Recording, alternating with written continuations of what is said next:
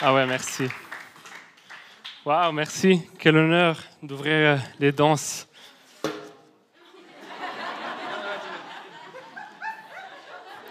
Désolé pour les gens au premier rang qui ne vont pas vous voir me voir.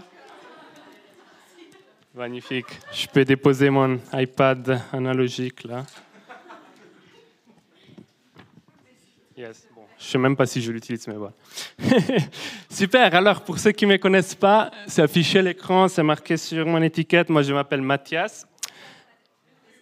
Non, oui, franchement, merci. Voilà. Je m'appelle Mathias. Je suis marié avec la magnifique Naomi qui est là, qui a, qui a fait, qui a fait l'accueil tout à l'heure. Et je suis, né, je suis né et grandi dans une belle famille chrétienne au Tessin. Donc j'ai eu une enfance euh, au soleil avec euh, plein de palmiers, des pizzas sans ananas surtout. obligé de dire, mais bon, c'était des bons temps quoi. mon témoignage aujourd'hui tourne plutôt autour de mon expérience universitaire et des trucs que j'ai vécus pas super sympa, mais à, travers lesquels Dieu m'a fait grandir et j'ai compris les choses qui me sont utiles maintenant et que j'espère seront utiles aussi pour euh, certains d'entre vous. Donc à 18 ans, comme pas mal de jeunes euh, tessinois, on est obligé de prendre nos valises, partir pour les études parce qu'il n'y a, voilà, il a pas énormément d'unis au Tessin. Donc je suis venu à Lausanne ici pour étudier l'architecture, qui est le meilleur métier du monde d'ailleurs. Je vous conseille si vous êtes en train de choisir votre future architecture. Première année, donc j'arrive ici, j'étais pas mal seul au début, mais ça passait bien parce que je pouvais mettre toute mon énergie, tout mon temps, mon focus sur les études, ce qui est utile pour commencer. Mais assez vite, la logique universitaire aussi a installé des mauvaises priorités un peu dans ma tête. Je ne m'en rendais pas vraiment compte au début. Donc vraiment une culture de productivité, de mérite, faut faire plus, faut faire mieux des autres. Et un peu inconsciemment, j'avais l'impression que les bons résultats que j'avais ou j'avais pas à l'école définissaient ma valeur et ma personnalité. Je savais aussi que ma famille faisait des sacrifices pour me laisser étudier ici, et je me mettais pas mal de, pression sur moi-même aussi, en fait. Et là aussi, sans me rendre compte, c'est comme si un petit esprit d'orgueil a commencé à prendre de plus en plus de place, et j'avais pas trop le contrôle dessus. Mais ouais, au final, j'ai fini vraiment par prendre le contrôle de ma vie. J'étais conscient de ça, j'étais chrétien et tout, mais je faisais ce que je trouvais bien pour ma vie, pour ma profession, pour mes études. Et c'est comme si Dieu était là et il devait juste bénir ce que moi j'avais déjà choisi de faire. On tombe souvent dans ça. Euh, puis arrive l'année de stage. Donc c'est une année de stage obligatoire entre le bachelor et le master. Et il est usuel pour nous de partir à l'étranger. J'aurais essayé de faire une belle expérience dans un bon bureau à l'étranger. Et j'avais aussi clairement prévu de faire ça. Donc j'ai préparé mon CV, les plus cool possible, ma candidature, j'ai envoyé partout. Et je ne sais pas vraiment comment, sans beaucoup de raisons, j'ai été pris par une énorme crise d'angoisse. Et genre, je sais qu'il y a des gens qui vivent ça et qui ont l'habitude, mais moi, ça ne m'avait jamais arrivé de toute ma vie. Euh, au début, je pensais que c'était lié à la peur de partir loin de, des gens que, je connaissais pendant longtemps. Donc je priais, Seigneur, donne-moi du courage, donne-moi la force, j'ai envie de faire ça j'ai envie de faire ça.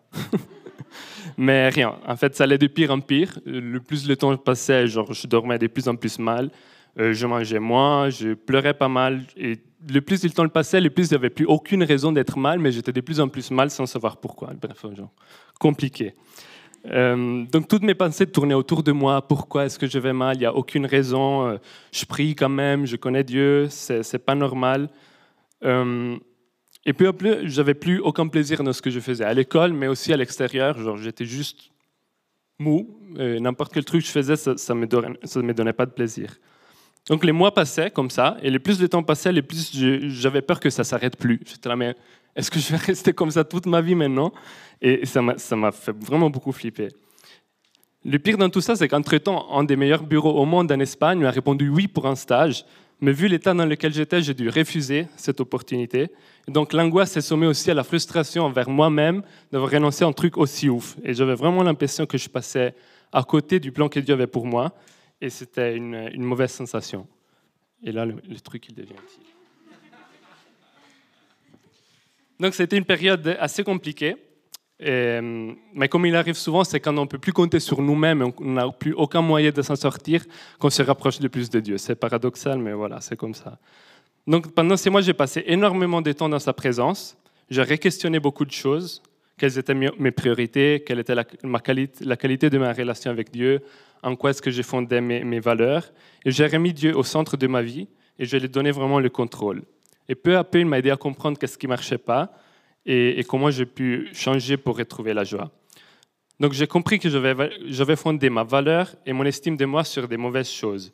Donc mes réussites scolaires, comme j'ai dit, euh, ce que les autres disaient, de moi, euh, mes projets, s'ils allaient bien ou s'ils n'allaient pas bien. Et Dieu m'a aidé à comprendre que ces choses ne sont pas forcément mauvaises en soi, mais c'est aussi des choses passagères et fragiles sur lesquelles on n'a pas de, de, contrôle. Si on lit dans Ecclésiaste 2, de 10 à 11, il y a écrit Oui, j'ai profité de tous mes travaux et j'étais largement récompensé de toutes mes peines. Alors j'ai réfléchi à toutes les activités et à tout le mal que je me suis donné pour les réaliser. Et voilà, tout cela ne sert à rien. Autant courir après le vent. C'est des, des mots durs, oui, parfois, je trouve. Mais je crois que ce que Dieu veut dire avec ces passages, c'est que souvent les choses pour lesquelles nous nous sacrifions autant de temps, d'énergie, un jour sont là et le lendemain, on ne sait pas. Je ne dis pas qu'il faut arrêter de travailler ou d'étudier, mais simplement, ce n'est pas sur ces choses qu'il nous faudrait fonder euh, notre valeur et notre vie. J'ai appris à, j'ai appris à, je ne lis même pas ce que j'écris.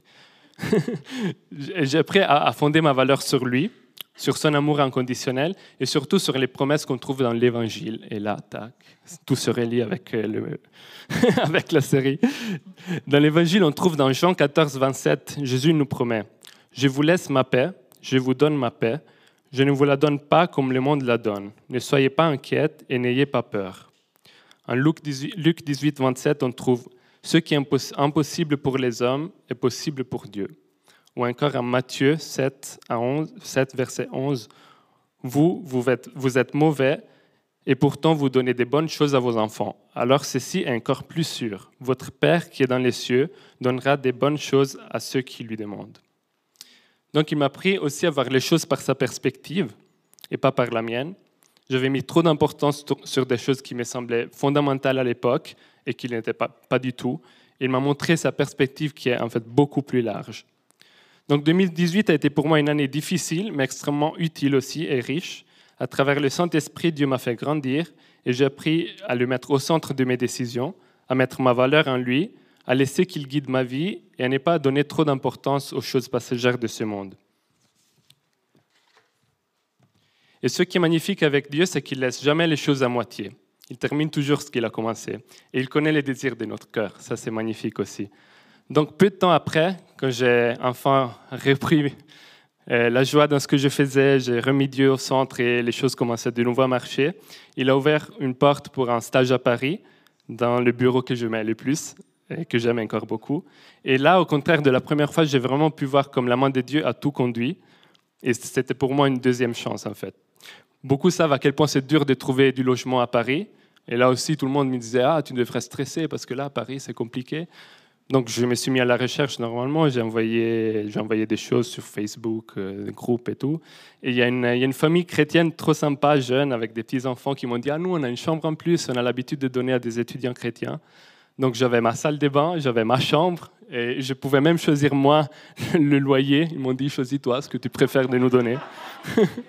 alors qu'au travail, j'avais des gens qui étaient là depuis une année et qui habitaient encore dans des Airbnb.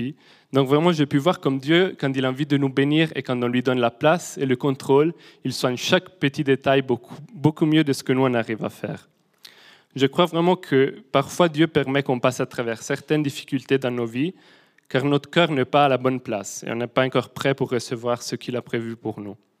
Donc de remettre Dieu au centre et laisser qu'il nous transforme peut être douloureux, ça peut bousculer des certitudes. Parfois, pour nous aider à mettre toute notre confiance en lui, il pourrait nous demander de lâcher prise sur des choses qui sont importantes pour nous. Et je suis convaincu c'est ce qui s'est passé avec moi. C'est difficile, oui, mais en réalité, ça vaut la peine parce qu'il prévoit pour, ce qu'il prévoit pour nous, c'est beaucoup mieux. Je pense que ce que j'ai vécu peut être utile pour plusieurs d'entre nous en tant que young adults, parce qu'en tant que jeunes à l'école ou au travail, nous vivons dans un monde qui va très vite on doit toujours être très productif, à jour sur tout ce qui se passe. Et parfois, on est tellement focus sur euh, notre petite chose euh, du jour qu'on perd de vue le timing et le plan de Dieu pour notre vie. Donc j'ai envie de, de, te dire avec, avec mon témoignage, arrête de courir et de te mettre la pression. C'est Dieu qui définit ta valeur et ses plans pour ta vie sont bons. Donc ton stress, ta productivité, tes efforts ne peuvent rien rajouter à ce que Dieu a déjà prévu de te donner. Donc mets le focus sur ce qui compte réellement, mets le focus sur ta relation avec Dieu, et il va te donner plus de ce que tu peux imaginer. Merci.